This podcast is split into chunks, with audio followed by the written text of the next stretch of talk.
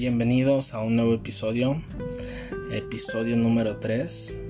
El día de hoy les voy a platicar sobre cómo aprender a tomar acción en 5 minutos. Este artículo lo escribí hace unas cuantas semanas y lo pueden encontrar en cristomayorga.com.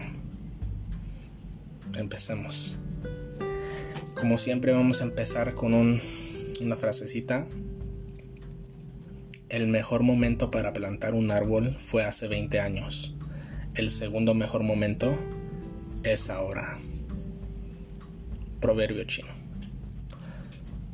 Tengo una simple pregunta de matemáticas para ti. Si hay cinco ranas sentadas en un tronco y cuatro de las ranas están pensando en saltar al agua, ¿cuántas ranas quedan? Si respondiste una rana, te equivocaste la respuesta correcta es 5 ranas. Esto se debe a que existe una diferencia entre pensar en algo que quieres hacer y tomar acción en eso que quieres hacer. ¿Te ha pasado? Normalmente pensamos en muchas cosas, como en comer más saludable, en llevar una rutina estricta de ejercicio o, comenzar un nuevo negocio. Sin embargo, no todo no todos estos pensamientos se cumplen para que un pensamiento se convierta en una decisión y esa decisión signifique algo, debemos tomar acción. Es un concepto muy simple y aún así, la mayoría de la gente nunca pasa el pensamiento a la acción. Esto sucede porque no tienen el hábito de tomar acción y a causa de todo eso no logran lo que podrían estar logrando. Al practicar constantemente el hábito de poner en práctica tus ideas, tenemos una mejor probabilidad de lograr, de lograr lo que nos proponemos. Si tienes dificultad de tomar acción, el día de hoy voy a compartir 5 consejos que me han ayudado a mí a tomar acción. Número 1. Deja de esperar el momento indicado. Si estás esperando que todo sea perfecto para comenzar, te vas a quedar esperando por siempre. Las cosas nunca serán perfectas. Debes de tomar acción y a medida de que avances, vas a poder ir haciendo ajustes. Número 2. Detente, levántate y hazlo. Tienes que convertir en alguien que hace que suceda. Por ejemplo, ese tipo de personas son las que tienen una idea en mente y le dan seguimiento constante para hacerla una realidad. La próxima vez que tengas una idea y te encuentres sentado enfrente de tu televisor, de tu computadora o con tu celular en la mano, detente, levántate y dale seguimiento a tu idea. ¿Quieres empezar a hacer ejercicio o presentar una nueva idea en el trabajo?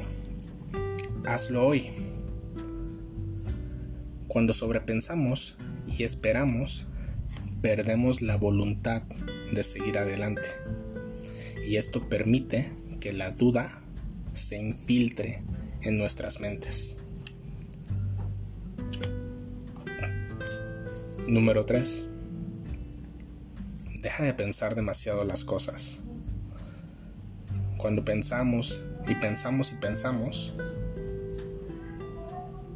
esperando que todo salga a la perfección, se nos acaba el tiempo. Y cuando sentimos que se nos acaba el tiempo, nos ponemos ansiosos. En este estado ya perdemos completamente la inercia que teníamos para continuar trabajando sobre nuestras metas. Número 4. Sigue moviéndote tenemos que ser como un gran tiburón blanco. Jamás dejarnos de mover, de nadar, de seguir hacia adelante.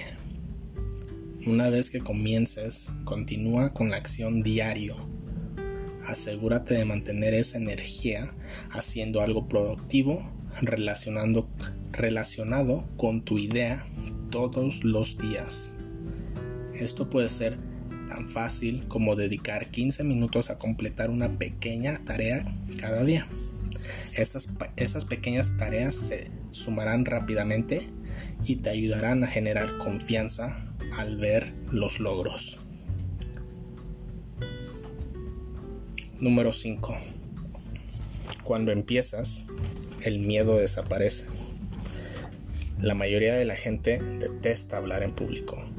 Sin embargo, ¿alguna vez te has dado cuenta de que la peor parte suele ser al estar esperando para hablar? Incluso los oradores más experimentados y preparados pueden ponerse nerviosos durante este tiempo.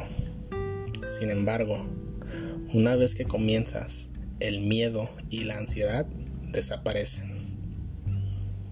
Básicamente si tomas una idea promedio y la pones en acción, es muchísimo más valiosa que 20 ideas geniales que se guardan para otro día o para el momento adecuado.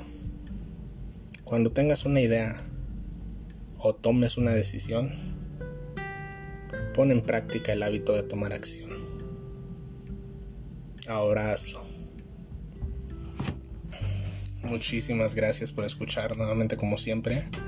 Este artículo lo pueden encontrar en cristomayorga.com, también como en mis redes sociales, arroba cristomayorga. Es igual para Facebook, Twitter, Instagram, LinkedIn. Ahí me pueden seguir.